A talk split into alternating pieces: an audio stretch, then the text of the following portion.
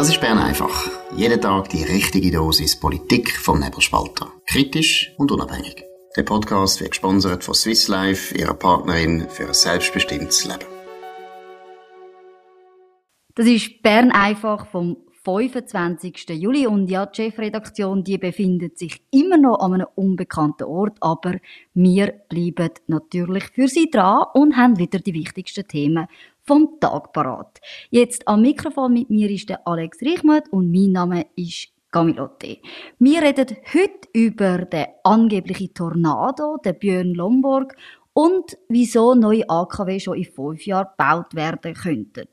Jetzt steigen wir doch direkt In La Chaux-de-Fonds hat sich gestern ja ein Bild von der Verwüstung gezeichnet. Man sieht Bilder von eingedrückten Dächern. Es ist ein Kran umgestürzt. Man hat zerstörte Gebäude.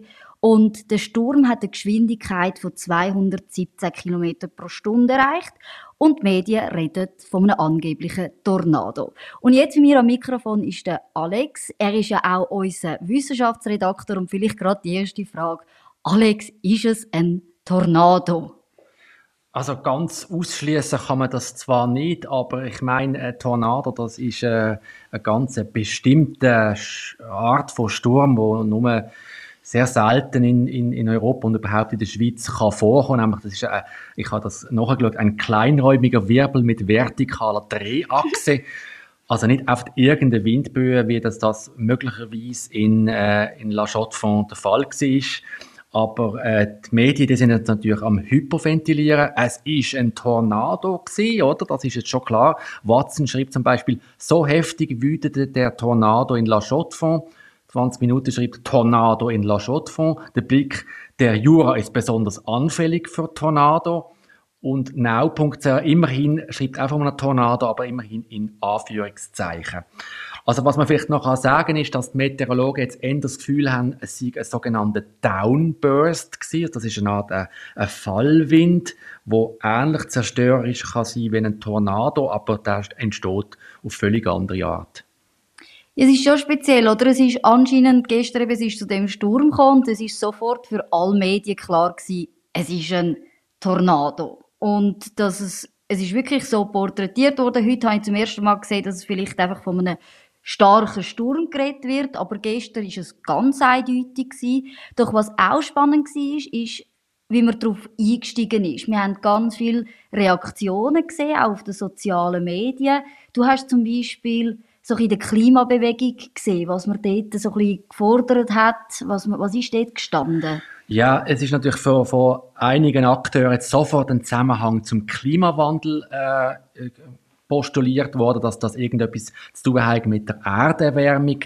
Also da habe ich zum Beispiel gelesen, im, äh, Meteorolog in 20 Minuten, der hat da gesagt, im Zuge des wärmeren Klimas ist davon auszugehen, dass Extremereignisse wahrscheinlicher werden und damit auch damit verbundene Begleitereignisse. Also man gemünzt natürlich auf den Sturm, da muss ich oft sagen, könnte, hätte, Fahrradkette. Und äh, der Klimastreik, also die Organisation Klimastreik, die haben das auch schon genutzt, um den Sturm äh, auf, Twitter, auf Twitter in einen Zusammenhang mit dem Klimawandel gestellt. Und dann ist mir noch aufgefallen, der Max Vöckli hat sich zu Wort gemeldet. Also das ist ja der... Aus der Ferien? Aus der Ferien in Mexiko oder, oder irgendwann in Mittelamerika ist er jetzt, glaube ich, der Pressesprecher von Renovate Switzerland, der sich auch vor kürzlich ganz grässlich in die Nestle gesetzt hat, weil er da äh, entdeckt worden ist, dass er selber eben mit dem Flugzeug um die halbe Welt jettet. Er hat twittert, mein Mitgefühl gilt allen, die von der heutigen Störung in La Chaux-de-Fonds betroffen sind. Wir können verhindern, dass es noch schlimmer wird, aber dazu müssen wir uns als Gemeinschaft engagieren und handeln. Ja, eben als Gemeinschaft engagieren. Wir könnten ja einfach mal damit anfangen, ja, dass man vielleicht nicht auf Mexiko fliegt und der andere aber immer das vorhaltet. Ja, und auf die Straße sitzt. Und auf die Straße sitzt, wenn man zum Beispiel in die Ferien fahren will, über den Gotthard ins Tessin. Mir ist auch noch etwas aufgefallen, und zwar, eine SP-Politikerin hat dazu getwittert. Logischerweise haben die auch nicht auf sich warten lassen. Es geht um die Olga Baranova. Sie ist aus Genf und sie hat Folgendes twittert generellen Aufruf. Nutzt das Drama für politische Zwecke und nutzt es maximal aus. Also ganz klare Botschaft, dass man das jetzt nutzen soll. Genau. Und dabei sagt ja der Weltklimarat, immerhin der Weltklimarat, es gibt keine Zunahme von Stürmen und von Hurricanes und wahrscheinlich auch nicht von Tornados. Aber es ist jetzt offensichtlich das Ereignis, das tragische Ereignis in der Schutz, es ist immerhin auch eine Person ums Leben gekommen. Das wird sofort schamlos, Ausbruch, schamlos missbraucht für politische Ziele. Wie würde sonst gerade mal auch schon ein bisschen zum nächsten Thema kommen. Wir bleiben bei dieser Klimathematik und wollen aber natürlich nicht nur die Hysterie, die jetzt auf Social Media herrscht und auch bei den Schweizer Medien, sondern wir wollen ja auch vernünftige Stimmen einbringen. Und zwar geht es in dem Punkt um den Björn Lomborg. Du hast eine Serie dazu geschrieben bei uns im Nebelspalter. Er hat ein neues Buch publiziert und du sagst ganz klar, das ist jemand, der das sehr vernünftig angeht. Genau, das ist jetzt sozusagen äh, äh, das Gegenprogramm zu dieser Hysterie. Das, der, der Björn Lomborg ist ein dänischer Statistiker und der Leiter vom, von der Denkfabrik Kopenhagen Konsensuszentrum. Er ist einmal äh, vor ein paar Jahren mal vom Magazin Time als einer der 100 einflussreichsten Denker der Welt bezeichnet worden. Und er geht ganz nüchtern, ganz sachlich das Thema mal an.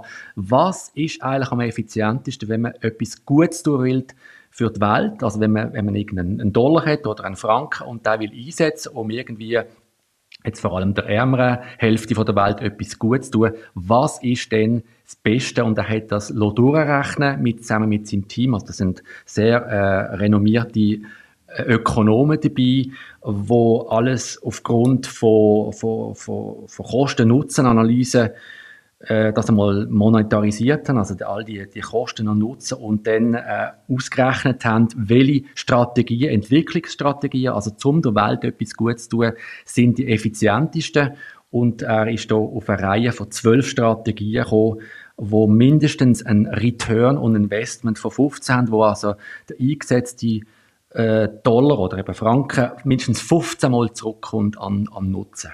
Kannst du uns da mal vielleicht Beispiele aus deiner Serie, die tun wir natürlich verlinken, sagen, wo, wo nutzt sich dann, wo nutzt das Geld dann am meisten, wo kann man eben am meisten rausholen? Es ist eben auffällig, dass es der Klimaschutz nicht dazugehört, obwohl wir jetzt zum Beispiel jetzt gerade mit dem Klimaschutzgesetz ja äh, gesagt haben, wir wollen 3,2 Milliarden Franken einsetzen zum, für einen Klimaschutz. Und das heißt ja immer in Klammern etwas Gutes tun für die Welt, damit es irgendwie den, den Menschen in der, in der in den heißen Ländern besser geht. Aber was die, also auf den ersten Platz, auf den ersten zwölf Platz gelandet ist bei der minutiösen äh, Analyse, das ist, also sind einerseits äh, Sachen, die jetzt wenig überraschend sind, wie zum Beispiel Bekämpfung von Malaria und Tuberkulose, also Tuberkulose, es sterben in, de, in den Entwicklungsländern immer noch Hunderttausende bis Millionen Menschen an diesen äh, Krankheiten, die einfach vermeidbar wären. Dann ist darunter zum Beispiel die bessere Versorgung von Neugeborenen, also medizinisch oder mit Nährstoff, oder auch bessere Bildung, also das heißt nicht einfach nur mehr Bildung, sondern gezielter bestimmte Strategien, zum Beispiel äh, die Abgabe von, von Tablets mit Lern, Lernsoftware, das ist auch hocheffizient. Und dann muss ich noch ergänzen, es gibt natürlich dann auch noch äh, Maßnahmen, wo man es vielleicht nicht unbedingt erwartet mhm. hätte. Also da ist, da zählt dazu, also dazu zu sorgen, dass, dass mehr Freihandel kann stattfinden auf der Welt. Also das ist ganz allgemein eine gute Strategie, weil das vor allem auch den ärmeren Staaten äh, nützt. Die können dann mehr exportieren, haben da mehr Chancen. Oder eine andere Maßnahme ist äh, Digitalisierung vom staatlichen Beschaffungswesen, weil natürlich das dann äh, mehr Transparenz äh, bringt und in dem Sinn dann auch weniger Korruption kann stattfinden, was dann auch wieder äh, der Wohlfahrt in diesen äh, Ländern zugutekommt. Oder eine andere Maßnahme, Sicherung vom Grundeigentum, weil in grossen Gegenden von der Welt kann man sich nicht sicher sein, dass man irgendwie nächsten, nächsten Monat schon aus seinem Haus rausfliegt oder irgendwie vom Land vertrieben wird. Und wenn das so wäre, also besseres Grundeigentum gesichert, dann könnten die Bauern mehr investieren und auch höhere Ernten einfahren. Ja, vielleicht da gerade auch ein Seitenhieb an Jacqueline Fehr, unsere Regierungsrätin da in Zürich, die ja gesagt hat, das Eigentum, ja, das ist eigentlich das grösste Problem, das wir haben. Und eben natürlich, wie sie ist, eine Sozialistin, sich eben da gegen die Eigentumsrechte ausgesprochen hat. Jetzt vielleicht eben, du hast angesprochen, Klima, dort ist es nicht sehr effizient, wenn man Geld einsetzt. Was sagt denn er dazu? Wieso ist es nicht effizient? Was müssten wir ändern? Was wäre vielleicht effizient? Also der, eben, der Klimaschutz, wie gesagt, der gehört nicht zu diesen zwölf äh, sehr effizienten Massnahmen.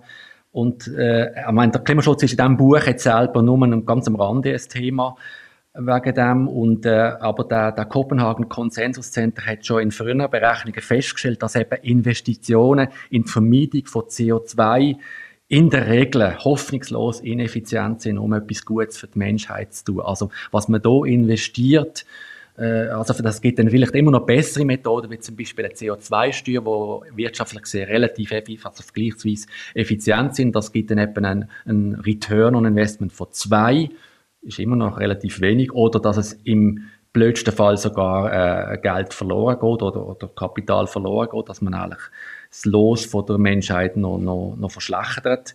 Also man kann das quasi auf einen Punkt bringen, dass es nicht sehr effizient ist, in der Schweiz weniger Auto zu fahren, damit die Leute in Bangladesch nicht vertrinken. Das kann man so polemisch gesehen, äh, oder pointiert gesagt, so auf den Punkt bringen.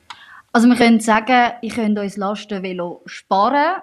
Das müsst ihr jetzt nicht euch aneignen, oder? Das ist ganz klar. Ihr könnt also bei eurem Auto bleiben. Aber vielleicht noch mal zum Björn Lomborg, für die, die uns zulassen, die ihn noch nicht kennen. Ich habe das Gefühl, in den Schweizer Medien wird er eher gemieden, könnte man fast sagen.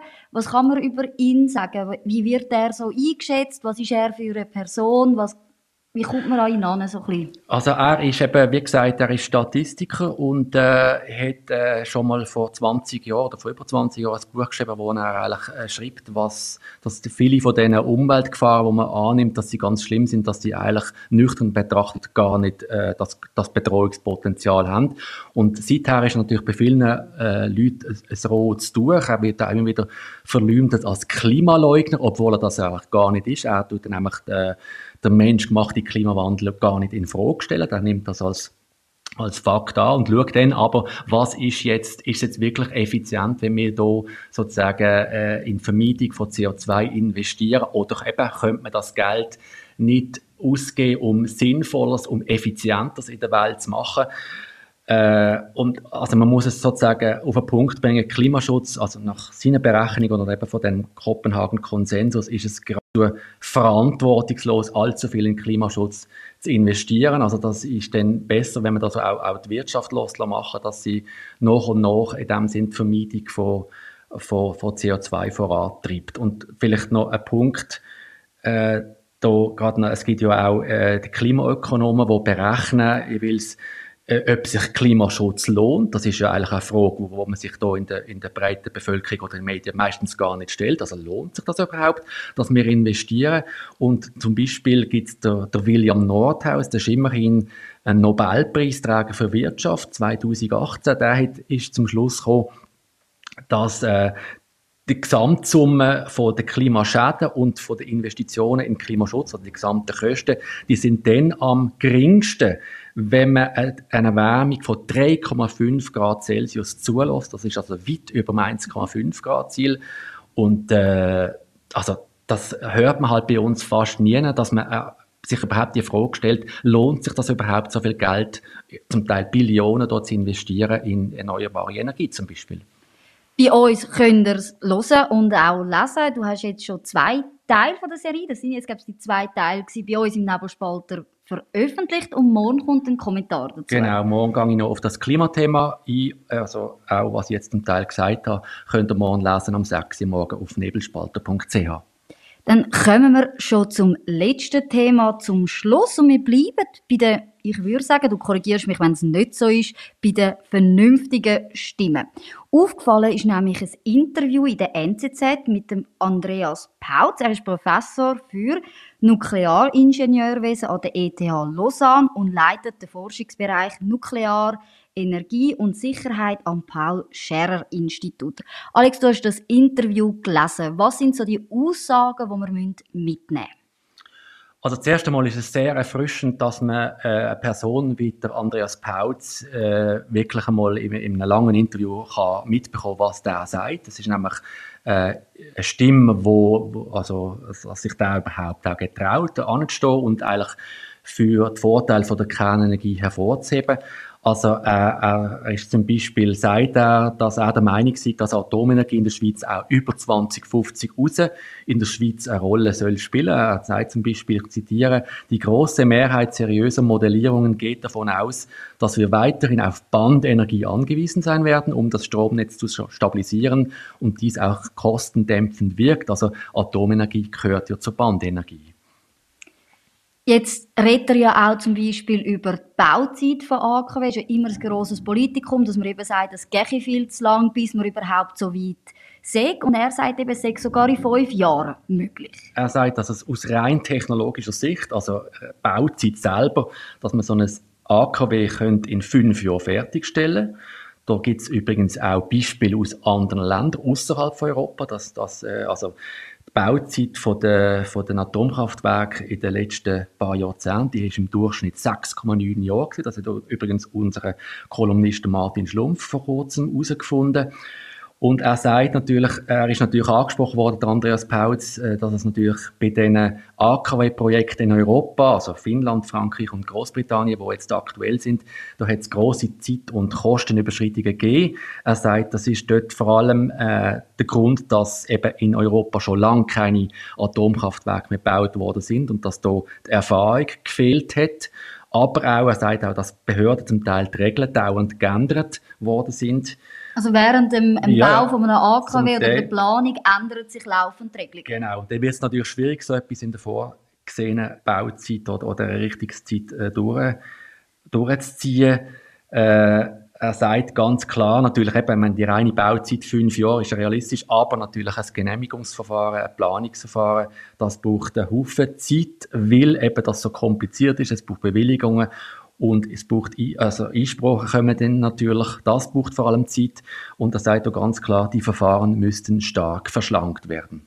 Ein spannender Aspekt in dem Interview habe ich auch gefunden, er redet über die Nachwuchsforscher in dem Bereich. Er sagt ja, dass wir auch feststellen können, dass mehr Leute sich wieder für ein Studium in dem Bereich interessieren. Aber wenn man natürlich möchte, wieder über längere Zeit eben an Atomkraftwerk festhalten, dann käme es automatisch irgendwann mal zu einem Fachkräftemangel in dem Punkt. Weil uns einfach die Leute fehlen. Genau, das ist ein wichtiger Teil von dem Interview. Also haben wir noch das nötige Personal, um auch noch ein paar Jahrzehnte mindestens die grossen AKW Gösgen und Leibstadt wieder zu betreiben. Er sagt dort, also unser Masterprogramm für Nuklearexperten hat heute dreimal so viele Studierende wie noch vor fünf Jahren. Das sind genau Schweizerinnen und Schweizer.